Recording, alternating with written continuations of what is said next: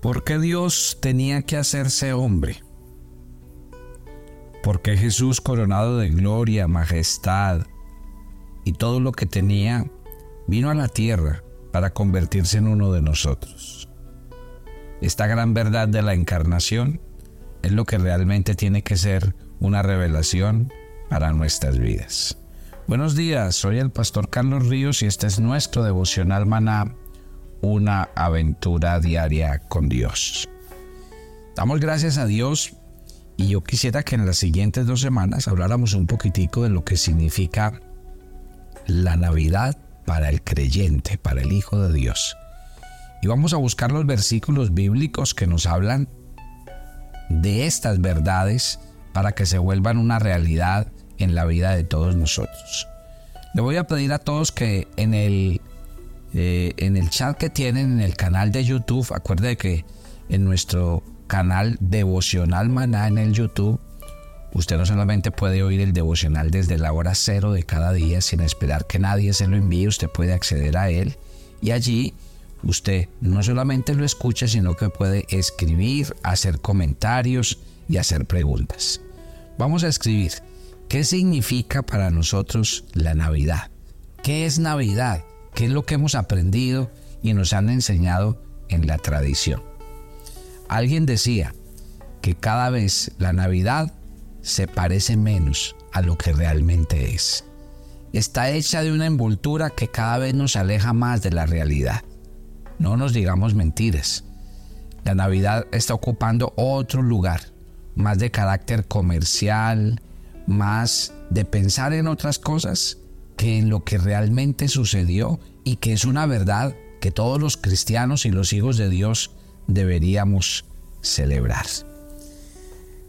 ¿Sabían ustedes que Jesús no nació en Belén?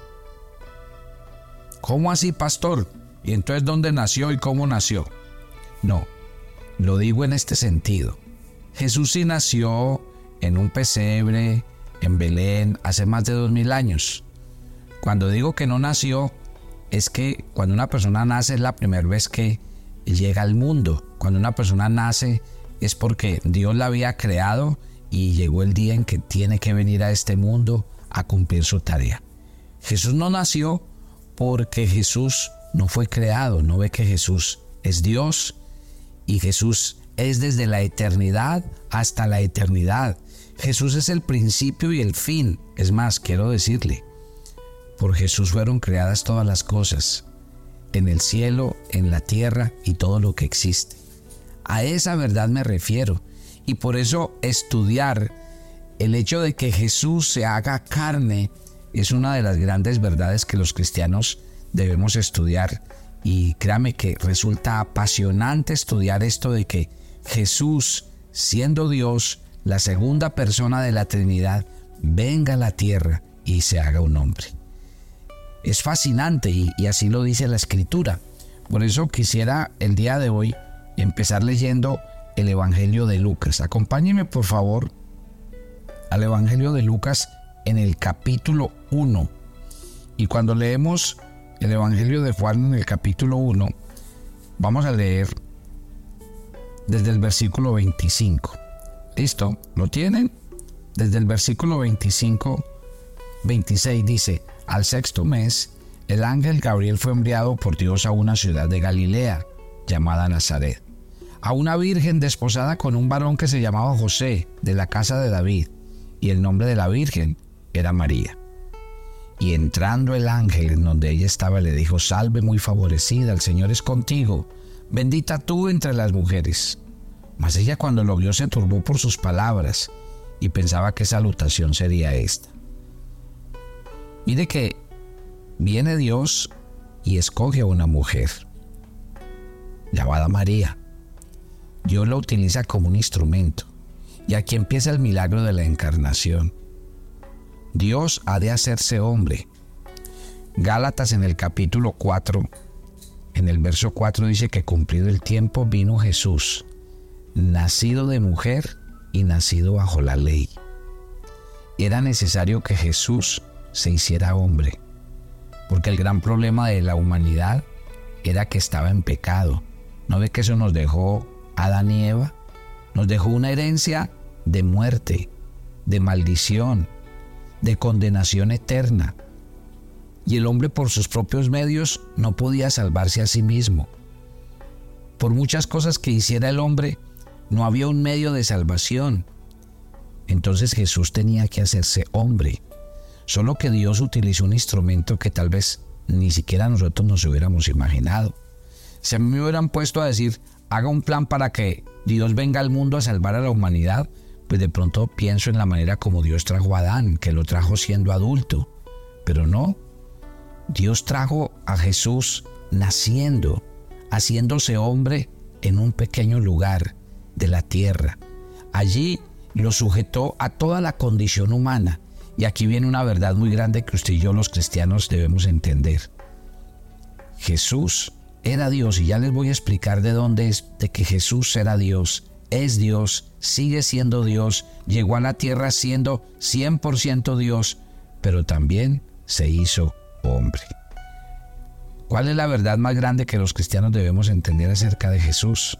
Esta, que Jesús es 100% Dios y 100% hombre. No son dos naturalezas que se mezclan, son dos naturalezas en una sola persona. ¿Quién es?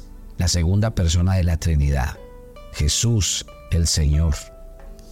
Y el Señor viene y utiliza a esta mujer, se llama María, y el Señor le dice que hay algo espectacular que va a pasar en ella. Mas ella cuando lo vio se turbó por sus palabras y pensaba que salutación sería esta. Entonces el ángel le dijo, María, no temas porque has hallado gracia delante de Dios. Siempre la gracia de Dios es la que nos escoge. No nos escoge por ser buenas personas ni por hacer buenas obras. Es porque Él elige en su misericordia y en su gracia decir quién, a quién ha escogido Él. Y dice en el versículo 31, ahora concebirás en tu vientre y darás a luz un hijo y llamarás su nombre Jesús. Mire que cuando el, ángel le hace este anuncio, ella más adelante le dice, pero ¿cómo será esto? Pues no conozco varón. El milagro de la encarnación está ahí, que no está la intervención humana. Dios usa a un hombre, en este caso a la mujer, para venir a tomar la condición de hombre. ¿Por qué era necesario que Jesús se hiciera hombre? Pues porque era la única manera de venir a morir por los pecados. Era la única manera de venir a asumir la carga por el pecado, morir por ellos y resucitar. Él como Dios no podía hacer esto porque como Dios no podía morir, como Dios no podía ofrecerse como sacrificio. Entonces, el milagro de la encarnación es Dios se hace hombre, pero en la intervención humana utiliza a María como un instrumento, como el recipiente, el receptor de esa bendición. Un hijo nace, ustedes lo saben. Obviamente está la intervención del hombre y la mujer en el diseño perfecto de Dios, pero en este caso, la mujer, Dios utilizó su vientre, pero ¿de dónde vino la semilla? La simiente vino de Dios. Por eso es que cuando Jesús le dice, cuando el ángel le dice, concebirás y darás a luz en tu vientre un hijo, mire lo que le dice. Le dice, primero llamará su nombre Jesús. ¿Por qué? Porque él va a venir como hombre, pero su nombre Jesús viene a decir lo que va a hacer. ¿Qué quiere decir? Que el nacimiento de Jesús va a traer salvación. Eso es lo que significa el nombre Jesús salvación. Él viene a salvar al mundo de sus pecados. Y por eso Hechos en el capítulo 4, en el verso 2 dice que en ningún otro nombre en los cielos y en la tierra hay salvación, solo en el nombre de Jesús. Gloria a Dios. Gloria a Dios por los que hoy tenemos a Jesús. Gloria a Dios por los que eh, hoy hemos entendido el regalo maravilloso de que Jesús viva en nuestras vidas y en nuestros corazones y por ese regalo maravilloso tenemos la salvación de nuestros pecados, la salvación y la vida eterna, el regalo hermoso de tenerlo a Él en nuestras vidas. Luego de que le dicen que se llamará su nombre Jesús, mire y verá que le dice, este será grande, será llamado Hijo del Altísimo, el Señor Dios le dará el trono de David su padre, reinará sobre la casa de Jacob para siempre y su reino no tendrá fin. Si ve la mezcla tan hermosa en la sabiduría de Dios. Es Dios haciéndose hombre y como hombre venir a salvar, pero seguirá siendo Dios, porque será grande, será llamado Hijo del Altísimo, se le dará el trono de David su padre. Tal vez Jesús en la tierra no vivió como, como un rey, Tal vez Jesús en la tierra no vivió con todos los privilegios de un rey, porque es que venir a hacerse hombre era venir a tomar la condición humana, era venir a experimentar lo que nosotros experimentábamos, es venir a experimentar que por sus propios medios no había salvación. Entonces Jesús se hace hombre. Mire, hablemos de este Jesús que es Dios, a mí me encanta cuando yo, yo voy al Evangelio de Juan en el capítulo 1. Ustedes yo creo que han pasado muchas veces por ahí. Y si ustedes leen Juan capítulo 1, los primeros versículos hablan del verbo. Hablando del verbo, ¿de quién están hablando? Pues de Jesús. Entonces déjenme le leo los versículos como si estuviéramos pensando que este es Jesús. Dice, en el principio era el verbo, o sea, en el principio ¿quién era? Jesús. Recuerde que le acabo de decir, Jesús es el alfa, o sea, el principio de todo, el omega, el fin de todo. Antes de él no hubo nada, no existió nada, porque Jesús es Dios. Dice, y el verbo era con Dios, o sea, Jesús, la segunda persona de la Trinidad, siempre ha estado con Dios en la eternidad, gobernando los cielos y la tierra. Y dice, este era en el principio con Dios. Si usted lee Génesis, cuando Dios dice hagamos al hombre a nuestra imagen y semejanza, está hablando en plural. Están hablando el Padre, el Hijo y el Espíritu Santo, que siempre han sido permanecido a través del tiempo. Y dice en el versículo 3, todas las cosas por Él fueron hechas. ¿Por quién? Por el Verbo. ¿Por quién? Por Jesús. Y sin Él nada de lo que ha sido hecho fue hecho. Este Jesús que es Dios, ¿de dónde viene? De la eternidad. Si usted lee Colosenses, dice que en Él y por Él fueron creadas todas las cosas. Si usted lee Hebreos, el Hebreos dice que Él es el resplandor de la gloria de Dios, que Él es el que sustenta todas las cosas con la palabra de su poder. Gloria a Dios. Este Jesús del que estamos hablando es Dios, es el omnipotente Dios. Pero en este mismo Juan 1, en el verso 14, vuelve a hacer el contraste. Dice, y aquel verbo fue hecho carne y habitó entre nosotros. Gloria a Dios. Este Dios omnipotente, poderoso, algún día vio la necesidad del hombre. Y vio que el hombre nunca podía salvarse por sus propios medios. Vio que el hombre no tenía medios personales ni humanos para algún día alcanzar la salvación y salir de donde estaba. Y por eso dice la escritura que Dios en el Antiguo Testamento pues hizo como una sombra y una figura de lo que iba a ser el Salvador. Cuando el hombre pecó en Génesis 3.15 Dios le dio una promesa, que él levantaría una simiente de la mujer, o sea, de María, y que esa simiente iba a traer salvación a la humanidad porque él iba a aplastar la cabeza a la serpiente, que era el diablo, Satanás. O sea que Jesús está planteado como la promesa más grande de salvación que hay en la Biblia y aparece desde el Génesis. Todos los patriarcas, todos los profetas, todos son sombra de lo que iba a ser Jesús, su obra salvadora y redentora. Dios en el Antiguo Testamento estableció un sistema para que la gente reciba al menos perdón de sus pecados. Y es un ritual que hacía que si alguien pecaba, ofreciera una víctima, derramara su sangre y la matara para experimentar perdón. Eso dice la escritura. Entonces todo hombre que en el Antiguo Testamento pecaba, ¿qué hacía? Pues simplemente conseguía una víctima, un animalito. Era un cordero. Ese cordero debía tener una característica, era que era limpio, sin mancha. El pecador confesaba sus pecados sobre él, luego lo sacrificaban, derramaban la sangre que era la vida del animal y con eso la Biblia dice que el pecador quedaba con una conciencia limpia de pecado. Eso dice la escritura, pero también era sombra de lo que un Salvador el día de mañana iba a venir a hacer por el mundo. Por eso cuando Juan ve a Jesús le dice, este es el Cordero de Dios que quita el pecado del mundo. Hebreos en el capítulo 10 nos lo explica así. Dice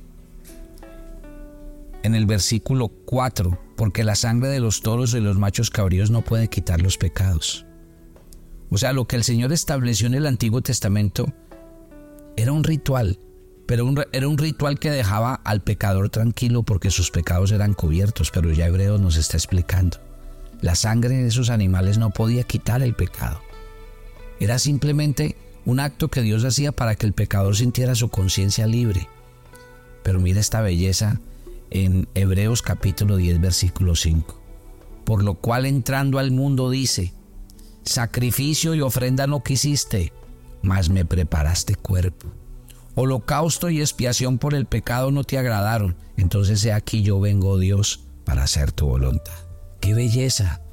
Dice la Biblia que Dios le preparó un cuerpo a Jesús. ¿Y cuál era ese cuerpo? Un cuerpo humano, un cuerpo de hombre, un cuerpo para ofrecer su sacrificio, un cuerpo para venir a vivir bajo la ley, cumplir la ley por nosotros porque nosotros no lo podíamos hacer. Un cuerpo que se ofrecería luego en sacrificio, iría a la cruz a derramar su sangre y a decirle a nosotros, yo derramo mi sangre por el perdón de sus pecados. Yo derramo mi sangre para que ustedes sean libres y limpios, para que no sean más esclavos. El milagro de la encarnación no es otra cosa, sino el milagro de venir a decirnos, hay una salvación que el Señor ha traído para nuestras vidas. Qué cosa tan espectacular. Por eso cuando María le dice al, al, ángel, ¿cómo va a pasar esto? El ángel le dice, es que nada es imposible para Dios. ¿Y sabe a qué se refiere esa frase? en el contexto de esa conversación que para el hombre era imposible salvarse a sí mismo, pero para Dios no. Y Dios vino e hizo un milagro, porque es que Él se hizo hombre. Por eso Filipenses capítulo 2 en el verso 5, el apóstol Pablo dice, el cual siendo en forma de Dios, no escatimó ser Dios como cosa que aferrarse, sino que se humilló vino a la tierra y se hizo hombre. Siendo hombre se hizo siervo y llegó hasta la muerte y muerte de cruz. Si ve este milagro tan hermoso y tan maravilloso, por eso le quiero decir a todo cristiano hijo de Dios, el que no cree en la encarnación de Cristo no cree en la deidad de Cristo, porque Cristo fue 100% Dios, pero también fue 100% hombre. Y esto es uno de los milagros más maravillosos que tenemos que entender en nuestra obra de salvación. Mañana vamos a seguir porque tengo muchas más cosas que contarle de esto que significó la encarnación de Cristo, el hacerse hombre para venir a salvarnos a nosotros. Padre, gracias por esta mañana, gracias por el comenzar de este nuevo día. Señor, qué gran noticia es la noticia de Belén, es la noticia del pesebre Gracias por dejarnos entender esta verdad. Tú no naciste en Belén. Tú eres desde la eternidad hasta la eternidad. Tú eres el alfa y la omega. Tú eres el Dios sobre todas las cosas. Solo que algún día viniste de la eternidad al tiempo y te hiciste hombre para salvarnos, para dar tu vida por nosotros, en sacrificio por nuestros pecados. Eso tenemos que celebrar en esta Navidad. Tu venida, tu llegada, y tu acto de amor tan grande de no escatimar ser Dios y hacerte hombre. Gracias por cada oyente de Maná, porque esta buena nueva también es para todos ellos, para que disfruten de este regalo tan grande. Nos encomendamos a ti, pedimos tu bendición y te pedimos que vayas delante de nosotros guardándonos y sustentándonos. Nos encomendamos a ti en Cristo Jesús. Mi querida familia de Maná, recuerden que le vamos a celebrar la fiesta a los niños muy poco me han dado respuesta de, que queremos que ustedes nos acompañen en esto. Así que si quiere hacerlo, no es sino que nos diga y nos haga llegar su ofrenda para poder celebrarle la fiesta a muchos niños y pues alegrar el corazón de ellos en un solo día con un detalle bien hermoso. Así que vincúlense con nosotros y yo los espero mañana. Bendiciones para todos.